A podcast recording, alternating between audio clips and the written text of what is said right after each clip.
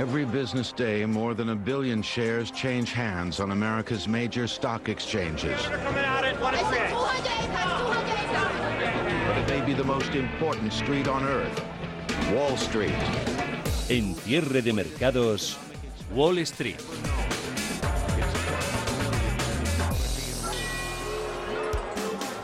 El SP500 lleva una caída que se acerca al 3% en las últimas ocho sesiones, pero el cóctel de noticias negativas desde el inicio de la semana se ha cebado más todavía con las bolsas europeas y eso que el número de infectados por COVID-19 que dio ayer el gobierno de Estados Unidos alcanzó los 62.000 nuevos casos y hay expertos que no descartan que esa cifra se pueda disparar aún más durante los próximos días. Y a medida que se suceden las medidas de todo tipo para hacer frente al virus, los operadores empiezan a temer que la economía se vaya a resentir más de lo que se pensaba hasta ahora. Los futuros hoy en Estados Unidos siguen apuntando al rojo en la preapertura de Nueva York y una de las empresas que viene hoy a contracorriente es Tesla, que por quinto trimestre consecutivo ha mejorado sus ingresos y ha mantenido su objetivo de entregar medio millón de vehículos antes de que acabe este año. A contracorriente, los títulos de Tesla están subiendo ya un 4% en la preapertura. Paul Mielgo, muy buenas tardes. Muy buenas tardes. La acción de Tesla cotiza en 439 dólares con 85 centavos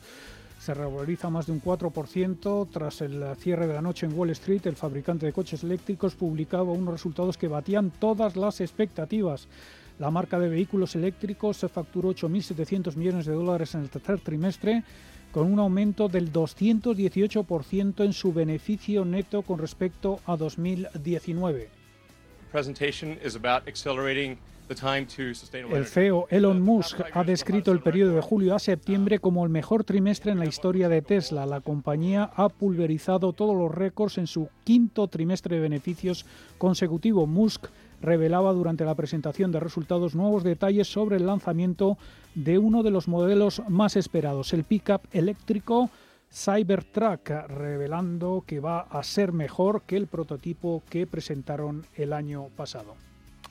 28 minutos para la apertura en Nueva York, habiéndose diluido casi por completo las expectativas de un acuerdo fiscal en Estados Unidos. La volatilidad y la incertidumbre siguen dependiendo en gran medida de la evolución de la pandemia y de las expectativas electorales que hoy tienen la referencia del segundo y último debate entre Donald Trump y Joe Biden. Las acusaciones de supuestas interferencias electorales de Rusia e Irán tampoco es que sean una gran invitación al riesgo. A ver en qué queda además todo este asunto. Entre tanto, el trabajo se acumula porque hay que ponerle nota a las compañías que siguen presentando resultados en la temporada en la campaña del tercer trimestre. Los analistas y los inversores tienen que hacer los ajustes oportunos.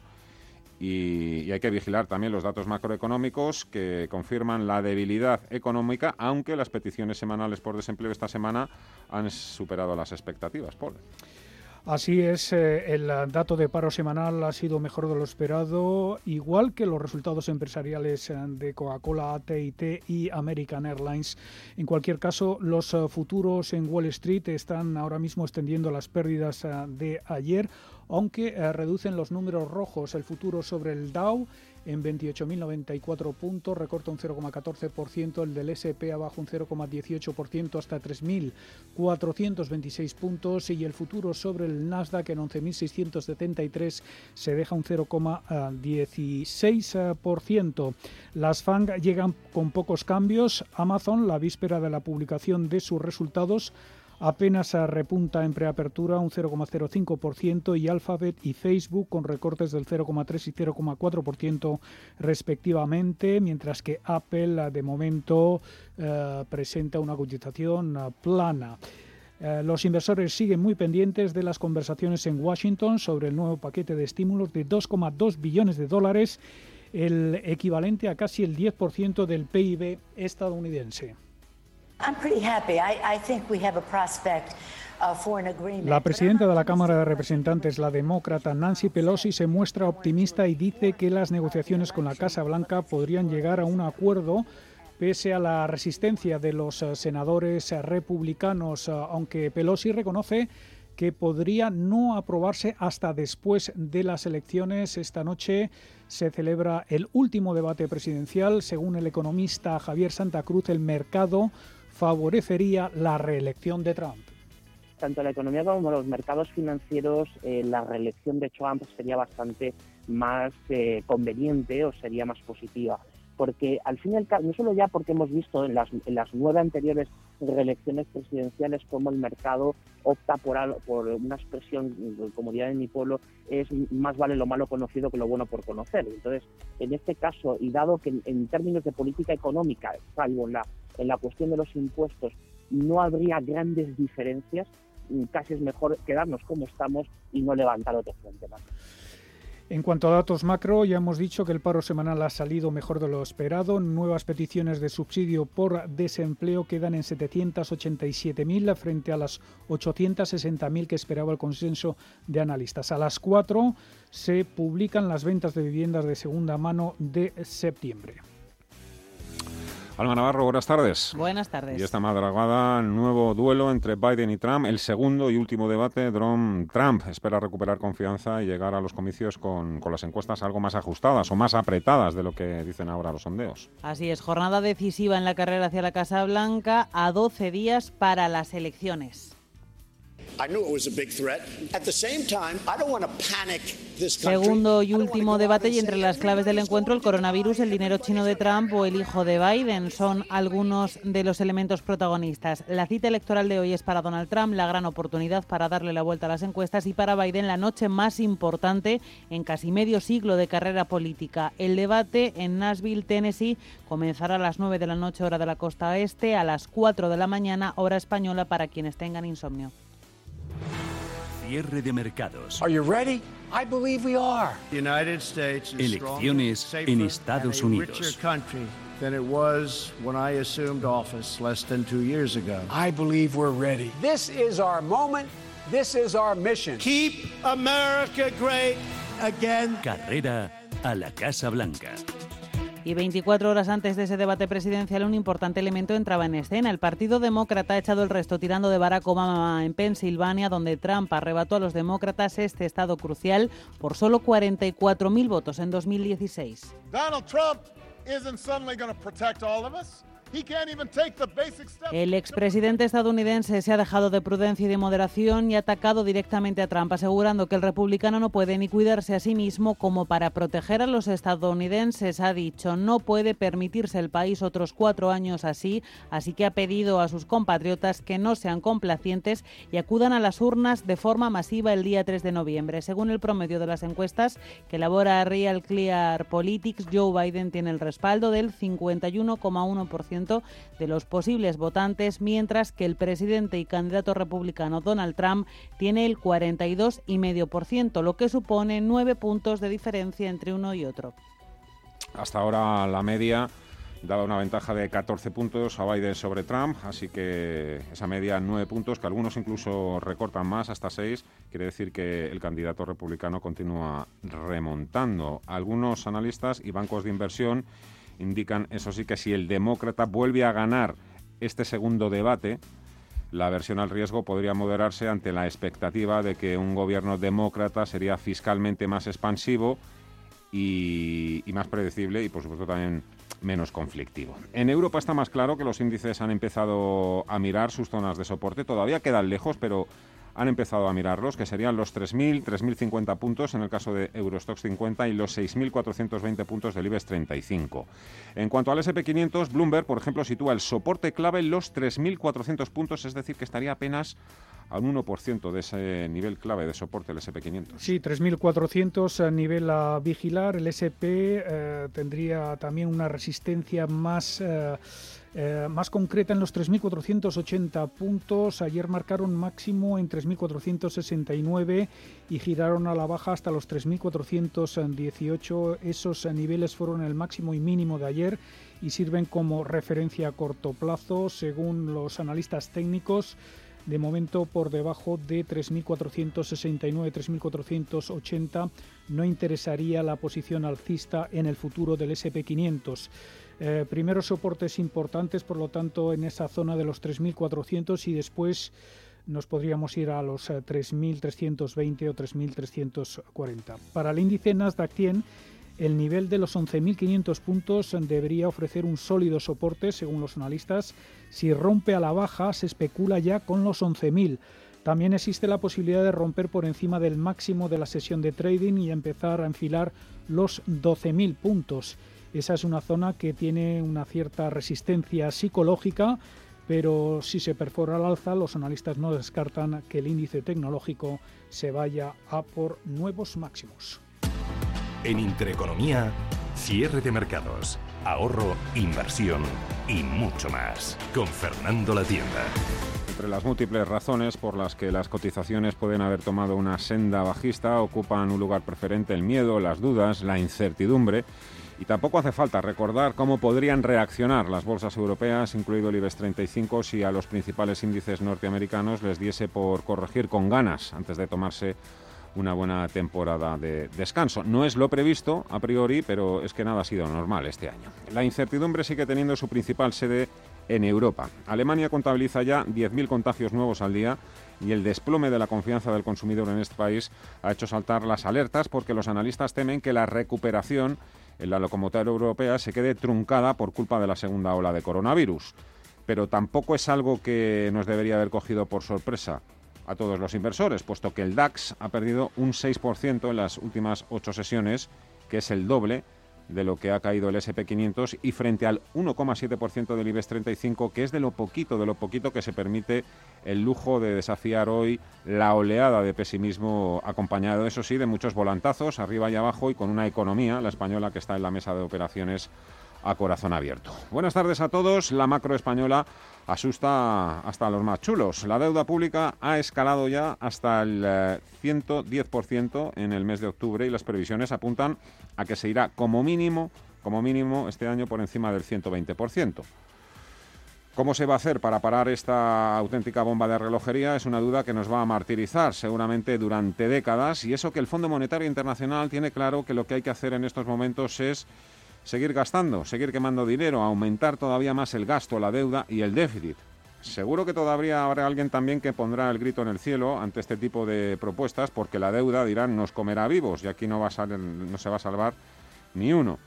A todos aquellos que siguen pensando de esa forma, les recomiendo que echen hoy un vistazo a la encuesta que publica la consultora McKinsey que dice que el 55% de las pymes y los trabajadores europeos, uno de cada dos, temen cerrar o quedarse sin trabajo en los próximos 12 meses si las cosas no mejoran.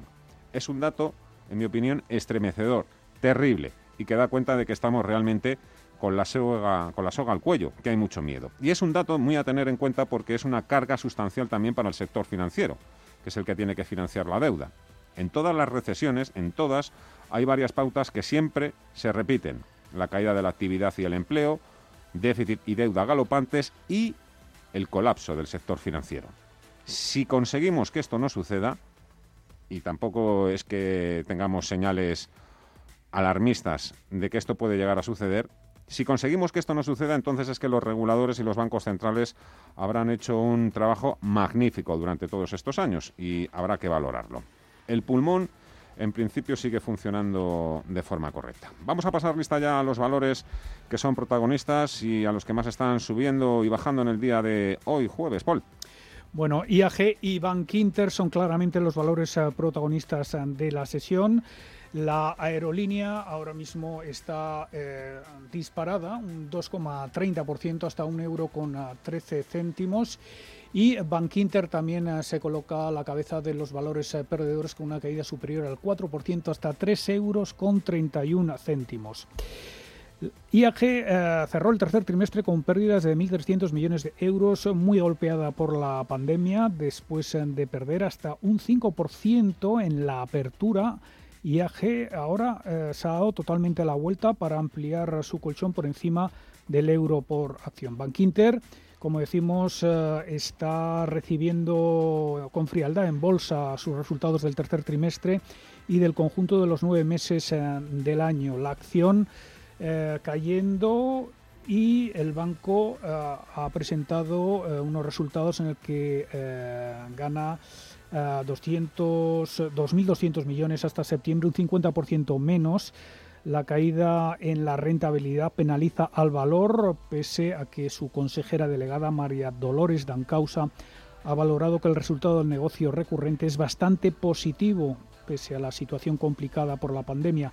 Dancausa ha lamentado el daño por el veto de los dividendos. Dice que no hay más que ver las cotizaciones. Dentro del grupo de perdedores se figura también Grifols con una caída del 4,4% hasta los 25 euros con 38 céntimos y Banco Sabadell que recorta más de un 2,5% hasta 27 céntimos por título, mientras que del lado de los ganadores junto con IAG figura Farmamar que lidera el IBEX 35 con una subida del 3,23% hasta 111,8 euros e inmobiliaria colonial que repunta un punto porcentual hasta 6,55 euros. En Europa, los resultados del tercer trimestre eh, han eh, recuperado el eh, crecimiento en ventas. Es el caso de Unilever.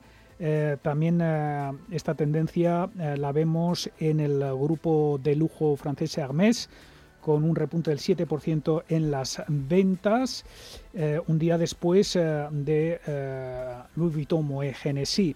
En el sector bancario, la sueca SEB y la noruega DNB comparten caídas en bolsa tras publicar también sus cuentas.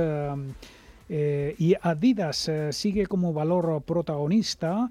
El fabricante de material deportivo se acerca a sus máximos en bolsa ante la posible venta de Reebok eh, que adelantaba la prensa alemana. Poco a poco se va aclarando el misterio de este martes 22 de octubre porque las bolsas europeas estaban plantadas hasta hace tan solo unos minutos esperando a que Wall Street y el tío Sam les dijesen lo que tienen que hacer en el día de hoy y la orden parece que ya es clara. Abajo, la segunda ola de COVID coge fuerza y las expectativas macroeconómicas empeoran.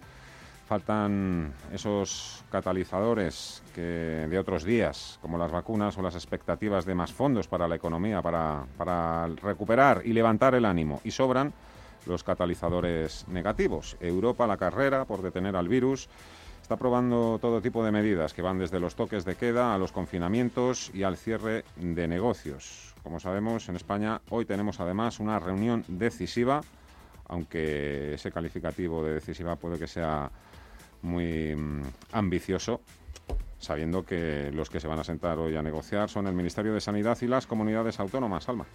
Sí, en menos de una hora interterritorial de salud y sobre la mesa la posible aplicación del toque de queda en los territorios más afectados de todo nuestro país por la segunda ola del coronavirus. El objetivo es limitar la movilidad durante unas horas al día, limitarla al 100%, pero que la actividad económica no se paralice. Parece que esta sería la opción menos perjudicial para los negocios y ya son varios los países que están probando este método de contención del virus, entre ellos Francia e Italia, también Alemania en bares y restaurantes eso sí, el Gobierno subraya que para poder poner en marcha ese toque de queda es necesario decretar un nuevo estado de alarma. Castilla y León, la Comunidad Valenciana y Castilla-La Mancha se han mostrado favorables a esta medida que Andalucía pediría para Granada. Lo que todavía no está claro es qué franjas horarias comprendería y tampoco la posición de la Comunidad de Madrid, que se muestra partidaria de medidas estrictas pero quirúrgicas y no generalizadas para dañar lo menos posible a los negocios. A la espera de esta reunión, el presidente de CEPIM en declaraciones a cierre de mercados, pide que las medidas se tomen ya y reclaman que no supongan en ningún caso el cierre de la economía. Gerardo Cuerva. Eh, yo creo que cualquier medida que no sea cerrar eh, completamente la actividad económica siempre será mejor que, que, se cierre total. Pero yo creo que también es muy, muy, muy importante apuntar. En ese cierre parcial que se pudiera hacer debe estar acompañado de medidas que puedan paliar el efecto económico de esa situación. Esas medidas pasan para la patronal de la pequeña y la mediana empresa por ayudas directas a los sectores más perjudicados. España superó ayer el millón de contagiados por coronavirus. Nos queda el sumario.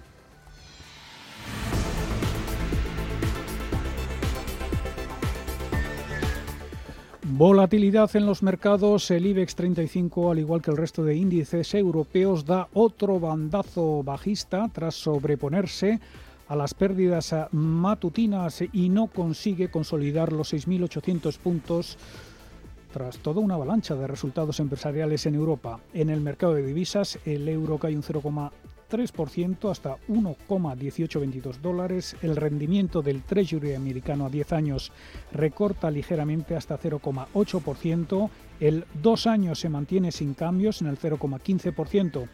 El Bund alemana tampoco se mueve en el menos 0,58%. El interés exigido al bono español a 10 años frena sus últimas subidas y se mantiene en el 0,2. La prima de riesgo repite en torno a los 80 puntos básicos en el mercado del petróleo. El barril de eh, crudo eh, Brent intenta mantenerse cerca de los 42 dólares mientras eh, que el futuro sobre el West Texas está repuntando un 0,65% hasta 40,29 dólares.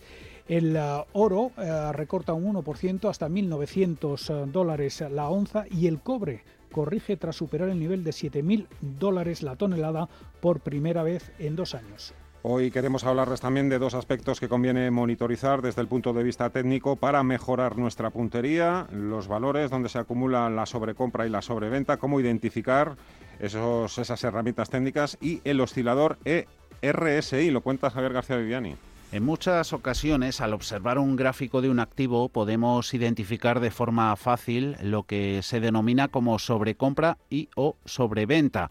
Ambos estados de mercado se asocian a momentos en los que se ha producido una situación de pánico o de euforia que ha desatado esa cotización con fuerza hacia arriba o hacia abajo. En términos teóricos hablaremos de sobreventa cuando hay un exceso de venta y de inversores que quieren salir del subyacente. Es ahí cuando se pueden conseguir precios de ganga chollos de mercado. Hablamos de sobrecompra cuando hay mucha gente que quiere entrar comprando en el subyacente y por tanto los precios están subiendo de forma irracional o puede que eufórica. Ahora bien, ¿cómo lo medimos? Pues existen indicadores que nos deben ayudar en esta misión. El más utilizado es el RSI, el indicador de fuerza relativa por sus siglas en inglés, Joaquín Wall, más que trading. Es muy fácil. Cualquier, cualquier graficador donde podamos poner un gráfico nos proporciona unas herramientas básicas. En este caso, el estocástico. ¿Vale?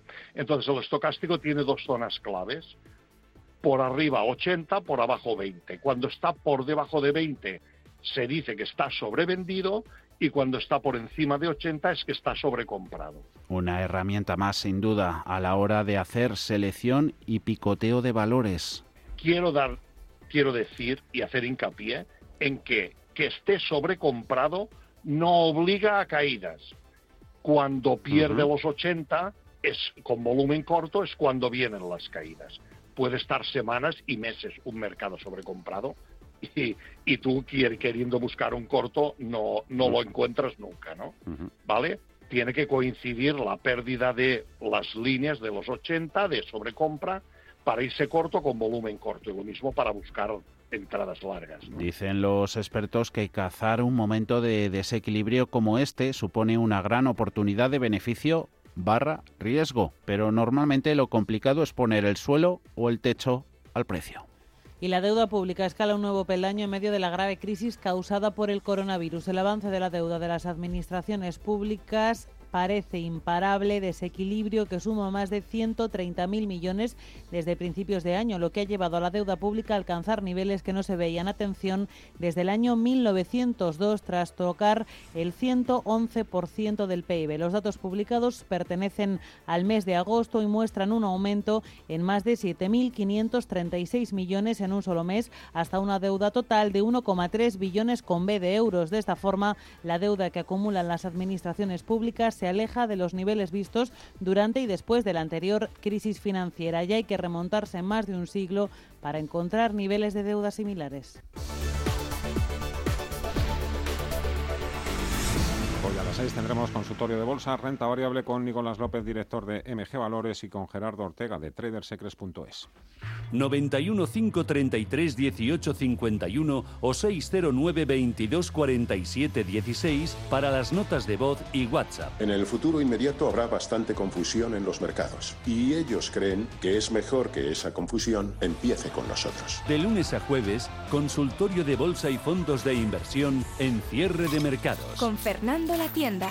Radio Intereconomía. Los brokers a coste cero, sin comisiones, ya están en España.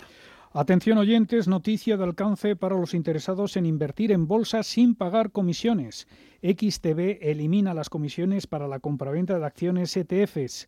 Ahora con XTB puedes comprar y vender acciones y ETFs con cero comisiones. Has oído bien, cero comisiones hasta 100.000 euros al mes entra en xtb.es, abre tu cuenta en menos de 15 minutos, el proceso es 100% online y compra o vende cualquier acción del IBEX o internacional por cero comisiones. XTB.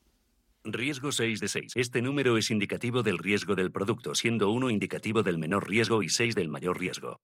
¿Estás buscando un socio fiable para alojar tus plataformas e infraestructuras tecnológicas? El operador europeo de centros de datos Data4 ha abierto su nuevo campus en Madrid y te ofrece soluciones de alojamiento de datos flexibles, escalables, de alto rendimiento y seguras. Aprovecha la conexión con más de 220 operadores de telecomunicaciones y operadores cloud. Elige un operador europeo para tus datos. Elige Data4. Bontobel Asset Management. Calidad suiza con el objetivo de obtener rendimientos superiores a largo plazo. En Bontobel Asset Management siempre estamos a la vanguardia de las inversiones activas en bonos y acciones. Para más información, entre en nuestra página web bontobel.com barra am. Bontobel Asset Management, su especialista global en fondos de inversión. Nuestro vino nace donde el frío encoge los huesos y se vendimia cuando el sol abrasa la piel. Definitivamente hay que ser un romántico para cultivar en la zona más alta y dura de la ribera del Duero, a más de mil metros de altura. Bardos, el vino de los últimos románticos. A continuación, podrán disfrutar de la obra clásica compuesta por Beethoven en Do menor durante su madurez. El arte es solo para unos pocos. ¿O no? Con la inversión ocurre lo mismo. Renta 4 Banco te ofrece más de 500 cursos de inversión gratuitos para todo tipo de inversores. Entra en r4.com e inscríbete. Renta 4 Banco, tu banco especialista en inversión. Bitcoin, el activo más rentable de los últimos 10 años. ¿Realmente tiene el potencial que parece? Este lunes, a las once y media de la mañana, en Capital Intereconomía hablaremos con Criptan sobre este activo y su futuro inmediato. Síguelo en directo en el canal de YouTube de Radio Intereconomía o a través de intereconomía.com.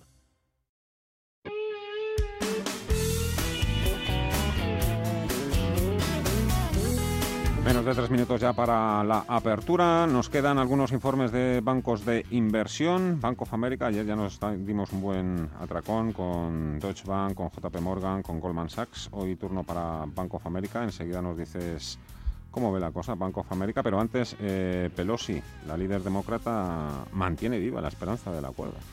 Sí, el, acuerdo para ese eh, paquete de estímulo de 2,2 eh, billones eh, de dólares, la incógnita es saber si ese paquete se va a aprobar antes o después de las elecciones. Pelosi dice que pronto van a estar listos para redactar el acuerdo y que el plan de ayuda podría entrar en el Congreso antes de esa cita electoral. En cuanto a mm, los bancos de inversión, eh, tenemos la encuesta semanal de Bank of America entre sus clientes que muestra ventas muy agresivas, la peor semana desde 2018. Bank of America advierte que es algo muy habitual en estas fechas por motivos fiscales. Las manos fuertes toman minusvalías eh, en esta época del año y venden. A partir de eh, noviembre o después de Halloween, en cuanto cesa esa presión, cambian las tornas al alza y eh, también hay alguna eh, alguna encuesta a inversores, por ejemplo la de Investors Intelligence, que arroja un resultado con el 59,2% eh, para los alcistas, que este porcentaje sube desde el 56,6%, mientras que los bajistas se sitúan en el 20,4% desde el 21,2%. Saludamos a Rosa Duces, economista jefe de Deutsche Bank en España. Señorita Duce, ¿qué tal? Muy buenas tardes. Buenas tardes. Bueno, eh, ¿a qué se ha debido, en su opinión, el giro tan, tan brusco o repentino que hemos visto en los mercados estos días? Bueno, la verdad es que lo, que lo acabáis de comentar, ¿no? Eh, hay mucha incertidumbre sobre el tema del paquete fiscal de Estados Unidos. Ayer por la noche eh, tuvimos una jornada ayer un poco rara porque primero estábamos muy contentos pensando que podría haber acuerdo. Luego parece que la postura se enfrió y sobre todo Trump al final dijo que los demócratas no estaban colaborando para nada. Y hoy vuelven un poco estas esperanzas eh, porque Pelosi dice, hombre, que, que ve posible un acuerdo antes de las elecciones esto es un poco lo que ha hecho que el mercado se diera cierta vuelta después de haber amanecido en Europa pues bastantes caídas. Ayer sus compañeros de mm, el brazo de gestión de patrimonio del Deutsche Bank eh, emitieron un informe en el que bueno mm, venían a decir un poco que 2021 no va a ser precisamente un año favorable para, para la bolsa, para el SP500. No es tanto que nos vaya a ser un año favorable, lo que sí que es verdad que estamos ya en unos niveles de valoración que, eh, que realmente eh, puede haber mucha volatilidad. Yo creo que al final lo que nosotros vemos es que, que hay una caída sostenida, parece difícil porque toda esa liquidez que está inyectando los bancos centrales al final busca rentabilidad y cuando lo que solemos ver es que cuando un día o dos la bolsa cae luego recupera mm. porque toda esa liquidez aprovecha para entrar ¿no? pero sí que es verdad que a estos niveles eh, con unas perspectivas económicas que evidentemente se están viendo frenadas por esta segunda ola pues eh, mantener subidas adicionales va a ser complicado, lo cual no quiere decir que veamos caídas, sino simplemente vemos más un mercado lateral. ¿Se puede invertir a pesar de la pandemia? Lo digo porque, por ejemplo, en el caso de, bueno, en Estados Unidos ayer la, cifra de, nuevos contagios fue, fue alarmante, casi 65.000 nuevos casos en un solo día, pero aquí media Europa ha batido récord de contagios en las últimas 24 horas. ¿Se puede invertir a pesar de la pandemia? A ver, es que la pandemia tiene que, quitarnos un poco de la cabeza que realmente la inversión se hace para un objetivo a medio y largo plazo. Es decir, que, que uno tiene que invertir con un fin. Generalmente pues suele ser pues por motivos de jubilación o porque queramos pagar la universidad de nuestros hijos. Y claro, nosotros invertimos a medio y largo plazo. Entonces, eh, hay que invertir, sí, porque es que lamentablemente con los tipos a los que están, eh, pues es que sacar rentabilidad, eh, desde luego, en cuenta corriente ninguna, y, y hay que invertir y además hay que asumir algo más de riesgo del que nos gustaría, ¿no? Con este entorno de tipos de cero. O sea que yo diría que hay que estar invertidos sí, pero también es verdad que va a haber volatilidad y que por tanto pensemos un poco en el medio y largo plazo y no en tanto lo que pasa día a día, ¿no? Em, ¿Y se puede invertir antes de las elecciones en Estados Unidos? Pues yo creo que cualquier pequeña corrección puede ser una oportunidad de compra, de hecho, porque lo que nosotros pensamos es que todo el tema de las elecciones americanas lo que va a hacer es generar mucha volatilidad, sobre todo porque primero no sabemos quién va a ganar, porque las encuestas dicen de momento que va a ganar Biden, pero la realidad es que eh, pasan los días y Trump se está acercando y, por tanto, viendo además cómo es el sistema electoral americano, pues es muy difícil hacer eh, hacer apuestas, ¿no? La clave son estos estados bisagra, ¿no? O sobre todo lo que pasa en Florida y ahí es donde están los candidatos echando, ¿no? Eh, toda la carne en el asador. Yo creo que veremos un mes de noviembre que primero vamos a ver, hay que recontar todos los votos, es probable que se impugnen muchos resultados porque evidentemente el margen va a ser muy pequeño y por tanto podemos ver volatilidad, pero claro, de medio y largo plazo pues yo creo que al final saldremos de la pandemia. Al final veremos cómo hay paquetes fiscales tanto en Estados Unidos como en Europa y todo eso unido a los bancos centrales, pues eh, el entorno del mercado de fondo debería ser favorable. Em, ¿Esperará en vela hoy, esta noche, el debate? Pues no, para qué no vamos a engañar. La verdad es que eh, el debate anterior eh, no nos sacó para nada ninguna duda y, efectivamente lo que vimos es pues eh, bastante poca educación. Con lo cual, esta vez, como van a cortar los micrófonos, pues veremos un debate que probablemente no sea tan agrio, pero está claro que en este tipo de debates eh, generalmente no, yo creo que no consiguen tampoco sacar mucho partido al voto. Me gustaría preguntarle todavía un par de cosas. Eh, aguánteme un, segundito, Rosa, eh, que la apertura en Wall Street. Venga, llevamos ya cuatro minutos. Sí, y esa apertura ha sido al alza a pesar de lo que de los vaivenes, ¿no? que han ido dando los ah, futuros en Wall Street. El Dow Jones Industriales abre con un avance del 0,2% hasta 28.263 puntos. El Nasdaq tiene en 11.724, se anota medio punto porcentual de subida. Y el Standard Poor's 500 con un avance del 0,27% se coloca en 3.445 puntos. ¿Y Tesla? Y Tesla está subiendo. Eh, sí, la verdad es que ayer eh, al cierre eh, sorprendía Tesla con unos resultados que batían todas las estimaciones. Un 4% eh, está subiendo Tesla en, apertura. Eh, Rosa Dulce, Tesla, eh, ¿qué le parece el fenómeno? Porque sobre esto también se ha escrito mucho, muchísimo. es una empresa, es verdad que todavía no gana dinero, pero cada trimestre consigue ingresar más y, vender, o por lo menos aumenta su cartera de pedidos, a pesar de la pandemia también. Medio millón. reitera el objetivo el señor Más para, para vender coches este año. Sí, eso es un poco lo que le ha gustado al mercado. No solamente que los resultados han sido buenos, porque es verdad que ingresa un 39% más que el año anterior, sino que confirma esos 500.000, eh, la producción de 500.000 eh, vehículos en todo este año y eso implica que en el cuarto trimestre pues tiene que fabricar unos 181.000, que son muchos. O sea que realmente el mercado celebra que, como bien dice, al final es verdad que es una compañía que todavía eh, nos parece que sí, el coche eléctrico, sí, es, eh, los precios son altos, pero trimestre a trimestre consigue batir y desde luego confirma objetivos y en general es una compañía que no, tiene unos eh, ingresos que consigue generar cada trimestre, tiene por otra parte una contención de costos importante y sobre todo cumple con lo que dice, ¿no? Y así, así que no me extraña que el mercado le haya celebrado las cifras. ¿Y de la temporada de resultados aquí en Europa con qué se queda?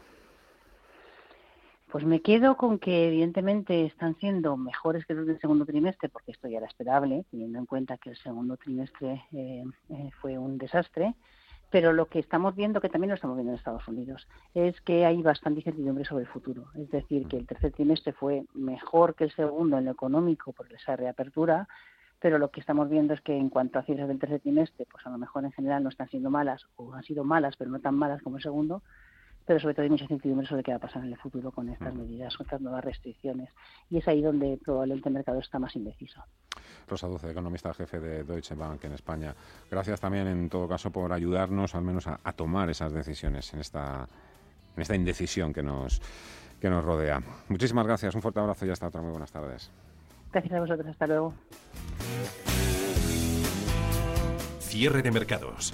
El paraíso financiero.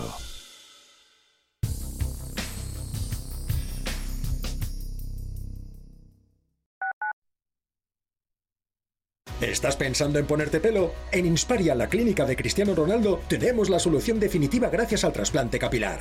Llegamos para revolucionar el sector y lo hemos logrado, implantando el máximo número de unidades foliculares posibles en un solo día. Llama al 900-696-020 o entra en insparia.es y pide tu consulta gratuita. ¿Sabía usted que unos pies con problemas pueden paralizar nuestro ritmo de vida? Le proponemos una solución indolora con una mínima incisión y con anestesia local aplicando las técnicas más avanzadas en cirugía del pie. Clínica Jiménez, calle Alcalá 378. Diagnóstico gratuito 91 367 0071. Centro reconocido y autorizado por la Consejería de Salud y la Comunidad Económica Europea. 91 367 0071. Yo tiro la mascarilla y guante usado que tengo a mi cubo de la basura. ¡Hola, mi arma! Si al ritmo de flamenco te suena mejor, genial. Lo importante es parar la COVID-19 y mantener limpia tu ciudad. Pongamos al virus en su sitio. Comunidad de Madrid. Tradición y vanguardia se unen de la mano del restaurante Bolívar. Disfruta de su propuesta menú de otoño y déjate llevar por sus sabores y aromas. Si quieres disfrutar de una experiencia única con productos de primera calidad y un trato excelente, no esperes más y llama ya al 91 445 1274 o entra en restaurantebolívar.com para hacer tu reserva. Restaurante Bolívar, su menú de otoño te está esperando.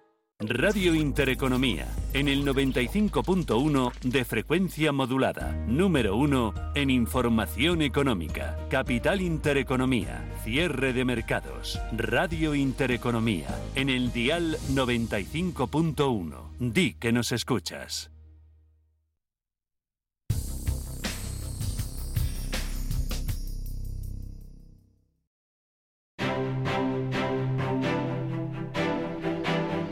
Grupo ACS patrocina este espacio. Continúa reinando la volatilidad en el mercado. Hasta ahora vemos cómo intentan girarse al alza los principales indicadores estadounidenses. A ver si esto ayuda. Seguro que sí, también un poquito a las europeas a reducir las caídas. IBEX 35 en estos momentos cae un 0,45 hasta los 6.780 puntos. Sí, de momento los índices, al igual que el IBEX, en terreno negativo, vuelven los números rojos después eh, de sobreponerse el selectivo español a unas pérdidas eh, matutinas. Eh, gracias a los pesos pesados como Santander, BBVA Inditex. Eh, eh, también IAG conseguía girarse al alza. El sector bancario ha iniciado la temporada de resultados. tenemos a Bankinter que recibe con números rojos la presentación de sus resultados. La acción está cayendo un 4,48% hasta 3 euros con 30 céntimos, liderando las pérdidas en el IBEX 35 eh, seguida eh, de eh, Grifols, que va a duplicar su capacidad de producción de medicamentos derivados de plasma en los próximos cinco años gracias a un plan de inversión de 1.400 millones de euros. Grifols está cotizando ahora mismo en 25 euros con 42 céntimos. Solaria también en el grupo de perdedores, lo mismo que Sabadell. Eh, dentro del grupo de eh, ganadores, eh, como decimos, IAG liderando la subida del IBEX con un 3,33% hasta un euro con 14 céntimos. IAG que ha puesto cifras a las pérdidas millonarias que ha provocado la crisis desatada por el coronavirus en todo el sector. La aerolínea ha cerrado el tercer trimestre con pérdidas de 1.300 millones de euros eh, después de perder hasta un 5% en la apertura, IAG ha remontado el vuelo y ahora pues eh, la tenemos ahí en cabeza del IBEX 35.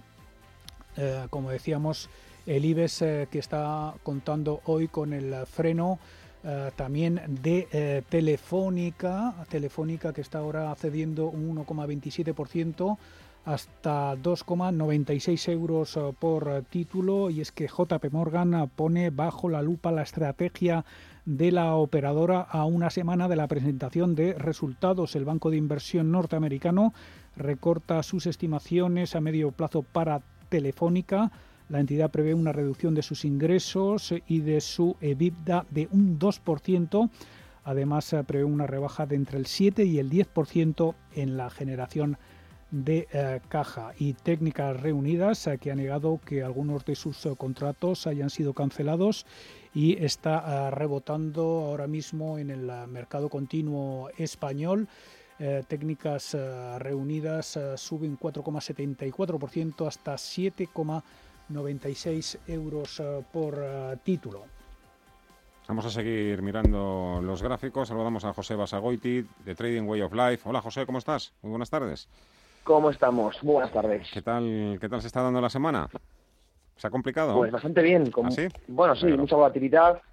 Estamos ahora pues en las semanas previas a, las elecciones y, como sabemos son siempre jornadas complicadas que hay que estar bueno pues con mucho control de riesgo, con mucha gestión. Oye, las bolsas eh, parece que han empezado por lo menos a mirar por si acaso zonas de soportes. Eh, ¿Quedan todavía muy lejos o nos vamos acercando? Nos acercando, de hecho están dejando dibujos bastante bonitos, bastante potentes para, para ir a buscar los máximos en próximas semanas. De hecho, como dices, están en zonas eh, muy interesantes de soporte, de compra y atacando niveles de, resistencia con estas subidas de, con esas tímidas subidas de hoy, pero que de romper confirmarían un escenario alcista. Vamos a dar niveles para poner un poco los, los, los, puntos, los, los, los, gráficos. El DAX, como digo, está dejando una interesante vela de vuelta en el gráfico diario y y de cerrar cerca de sus máximos hoy activaría figura de, compra y proyección hasta los 13.050 puntos. Por lo tanto, un rango muy interesante para, las próximas jornadas. Y el IBEX, que lo comentabais eh, ahora, también dejando una vela muy interesante también en escala diaria, de mantener el soporte, ojo, de los 6.800 puntos a cierre, eh, pues tenemos también una alternativa de largos en próximas jornadas para buscar los, los 7.200 puntos. Sin Wall Street, pues más de lo mismo. Me gustan mucho, mucho las figuras que nos están dejando los tres principales índices. En SP, SP500 ha aparecido mucha demanda en zona de soporte, lo estamos viendo ahora con mucho volumen de intención y tenemos el escenario alcista hasta los 3.500 eh, puntos, el Dow Jones hasta los 28.800 puntos y el Nasdaq también cerca de romper el canal bajista, el canal correctivo, que de confirmarlo proyecta hasta los 12.050 puntos. Por lo tanto, bueno, muy interesante el rango que, que nos puede dejar. Y añadir una cosa, que entramos en una pauta estacional muy importante del día 27 de octubre al 6 de diciembre. Bueno, es un periodo estacionalmente muy, muy alcista del año. Vaya racha que ha cogido Bitcoin, hoy está subiendo casi un 4%, 12.956 dólares, pero es que ayer miércoles se desmelenó un 8%. Eh, hombre, todavía quedan lejos los máximos históricos, creo que fueron 19.000, 20.000 dólares, ¿no? Pero bueno, eh, la verdad es que está teniendo una buena racha. Sí, de hecho, bueno, quedan lejos, pero, pero caen más cerca. Eh, y de hecho se está destapando mm, pues con un activo financiero sólido. Es verdad que ha tenido mucha incertidumbre por parte de la comunidad inversora, pero, pero bueno, que a veces es un, es un activo para tener en cuenta eh, para toda cartera de inversión. Ayer, como dices, pues tras la noticia de PayPal, bueno, noticia que va a permitir la compraventa de, de criptomonedas, Bitcoin, bueno, pues tocó, llegó a tocar los 13.000 dólares, que está, lo está testeando ahora mismo, y confirma así uno de los mejores rendimientos del, del año como activo financiero. Y precisamente vemos este rally después de, de ver el lunes a Jerome Powell hablar sobre la posibilidad de que los, propios bancos centrales creen sus monedas eh, digitales. Esto puede ser, bueno, puede suponer un cambio totalmente histórico en la, en la política monetaria, cambio que, bueno, yo creo que va a hacer mucho en el sector bancario, ya que a través de blockchain, bueno, se podrá establecer una relación directa entre el Banco Central y, y el consumidor y la intermediación que hoy en día es en la banca comercial, bueno, pues podría dejar de tener mucho sentido. Pero ojo, serían criptodivisas opuestas, eh, contrarias a lo que es Bitcoin. Precisamente mm, contra lo que usa Bitcoin es contra la centralización y el control del Banco Central. Así que, eh, bueno, va a seguir siendo un claro refugio frente a los excesos monetarios. Por lo tanto, a pesar del rally que estás comentando de los últimos días, es un activo con claro contexto alcista de cara a los próximos años y bueno, pues en la firma llevamos operaciones con objetivo de corto plazo en los 19.000 dólares. Habrás visto, te habrán recomendado a alguien la serie de startup que, que echa en...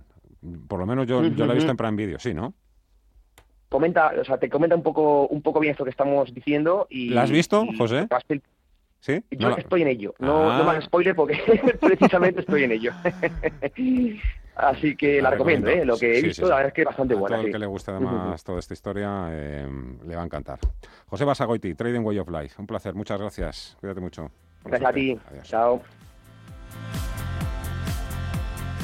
Grupo ACS, líder en el desarrollo de infraestructuras y servicios, les ha ofrecido este espacio. Y sigue controladito, sigue por debajo de 30, aunque ya lo acaricia con, los dedos. Sí, está justo en 29,13, está repuntando un 1,68%.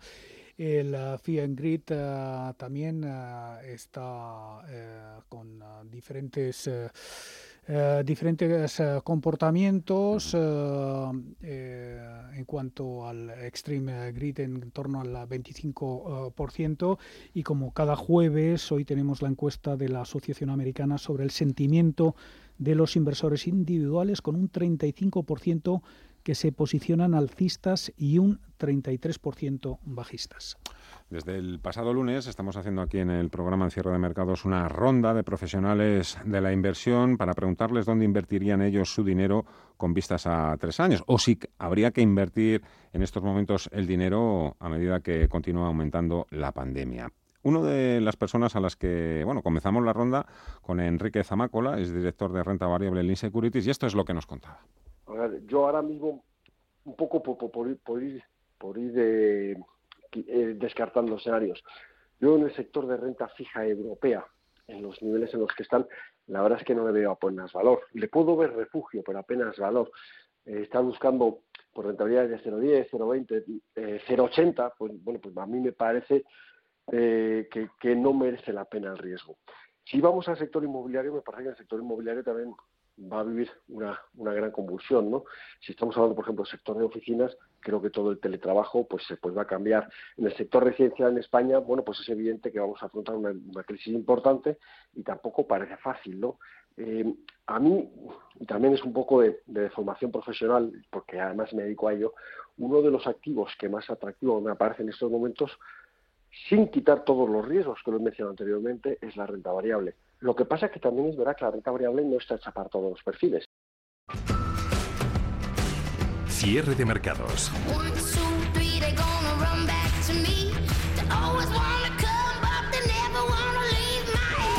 Los mejores expertos, la más completa información financiera.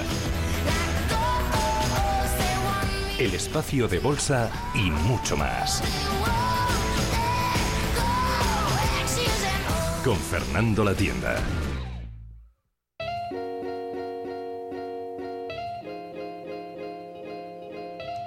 Los mercados se han visto afectados en gran medida por los efectos sanitarios, económicos y también sociales de la pandemia del coronavirus. Así que muchos inversores han estado estos meses a la expectativa, mirando hacia el mes de septiembre, que tras el periodo estival marca el comienzo de la temporada del año para muchas cosas. También para analizar las estrategias de inversión de cara a los próximos meses que seguirán estando marcados por la evolución de la pandemia. Los expertos coinciden en que la crisis del coronavirus ha dejado notar en los mercados, sobre todo al principio, pero en que ahora las bolsas miran un poco más de lejos lo que está ocurriendo ante la cercanía de un tratamiento que consiga frenar la pandemia. Guillermo Santos, socio director de iCapital. El mercado no está mirando muy de cerca eh, la última fase de, de rebrotes, está más descontando un crecimiento fuerte porque la cura de la, de la epidemia del, del COVID va a llegar rápido. Consideran además los analistas que la crisis del coronavirus ha servido para consolidar y hacer crecer estrategias de inversión que ya habían empezado a implementarse antes de la alerta sanitaria. Íñigo Petit, CEO de Iden Global. Pues de cara a los próximos meses, las tendencias eh, de inversión parecen claras. Bajo mi punto de vista, el COVID-19 y sus efectos económicos no han hecho otra cosa más que eh, enfatizar unas tendencias que ya venían desde el pasado. Si hace cinco años preguntamos a cualquier analista eh, sobre, por ejemplo, el sector eh, biomédico, biotecnológico, eh, pues todos ellos te dirían que es una, por supuesto, una grandísima tendencia de futuro.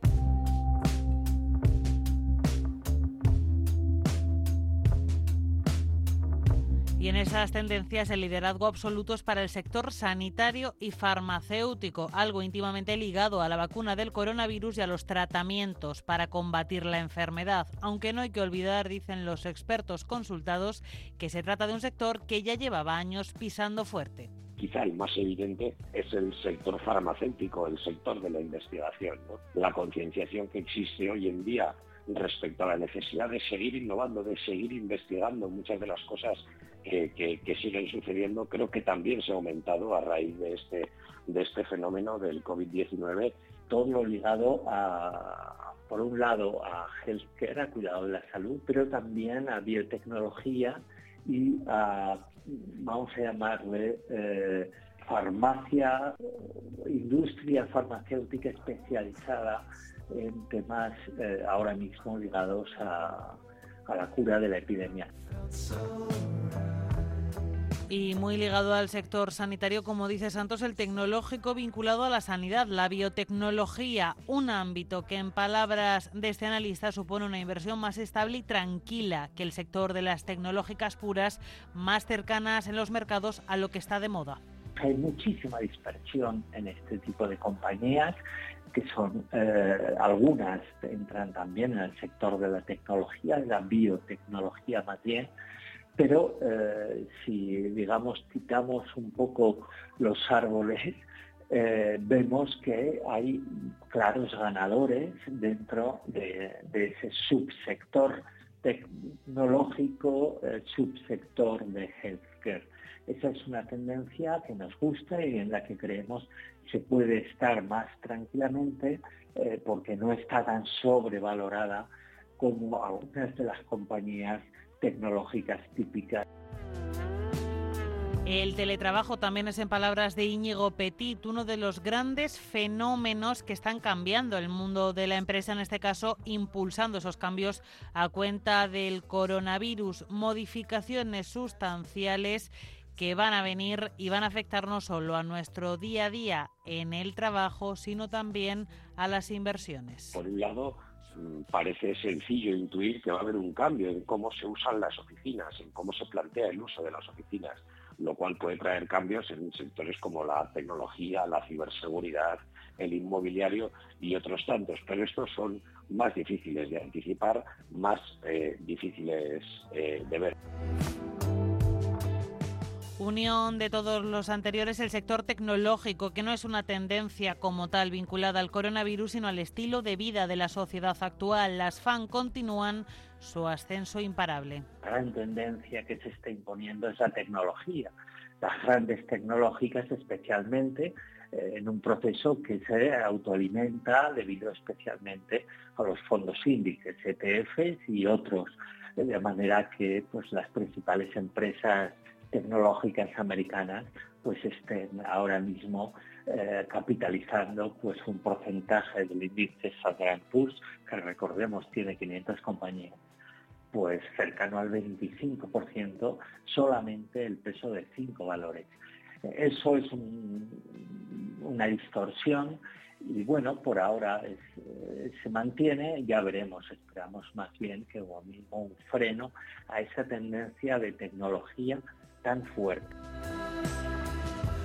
Además, para Guillermo Santos de Capital, saliéndonos de lo más mainstream, también es interesante mirar la revolución alimentaria, un sector en auge ahora, pero ya con tendencia favorable también antes de la pandemia. Una macro tendencia que nos gusta y en la que creemos se debe y se puede estar es eh, se debe y se puede entrar eh, porque los precios siguen siendo razonables, es todo lo ligado a la revolución eh, alimentaria que se está produciendo, en parte ligada al COVID, pero ya antes del COVID, especialmente por el cambio de la dieta en, en grandísimas zonas asiáticas, principalmente China, pero también otras. Los expertos de IDEN Global y de Capital coinciden en que la crisis del coronavirus no ha puesto eh, patas arriba las inversiones. Los mercados se han removido, pero al menos en el medio plazo no han hecho otra cosa que consolidar tendencias que ya existían antes de la pandemia. Tecnología, sector sanitario, alimentación y también inteligencia artificial y robotización.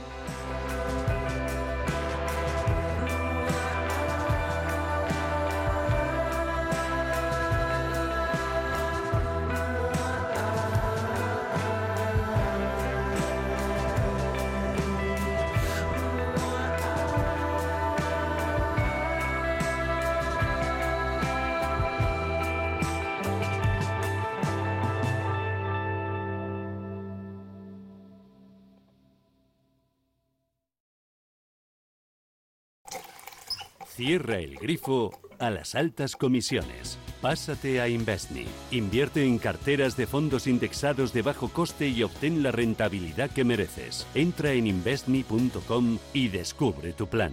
Investme, tu gestor de inversiones personalizado. ¿Tu hipoteca está contaminada por el IRPH? Recuperar tu dinero puede parecer complejo. Nosotros en Durán y Durán Abogados sabemos que es posible. Los resultados, un 99,9% de éxito, nos avalan. Contacta con Durán y Durán Abogados.com. El IRPH para nosotros es cosa del pasado. Tenlo presente. Durán y Durán Abogados.com. Mantén sana tu hipoteca. Si estás pensando en comprar una casa, entra en cuchabank.es y accede a nuestra oferta hipotecaria. Cuchabank, el banco de tu nueva casa.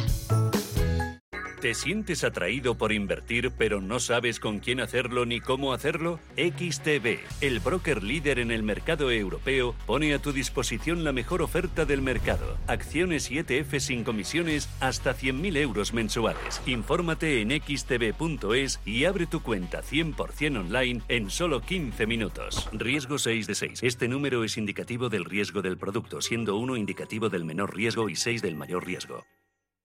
Los viernes a las 10 de la noche tienes una cita con otro gato, el gato gourmet. Andrés Sánchez Magro presenta una guía semanal gastronómica, enológica, de restaurantes, literaria, musical, con todos aquellos ingredientes necesarios para cocinar la buena vida. El gato gourmet, los viernes a las 10 de la noche aquí, en Radio Intereconomía.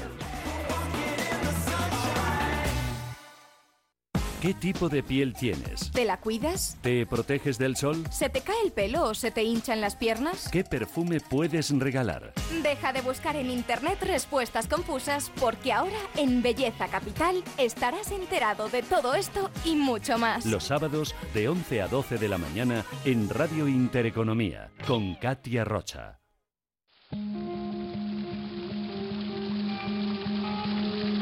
La fuente de la vida. Un viaje a través de los siglos y la historia de la humanidad. La fuente de la vida.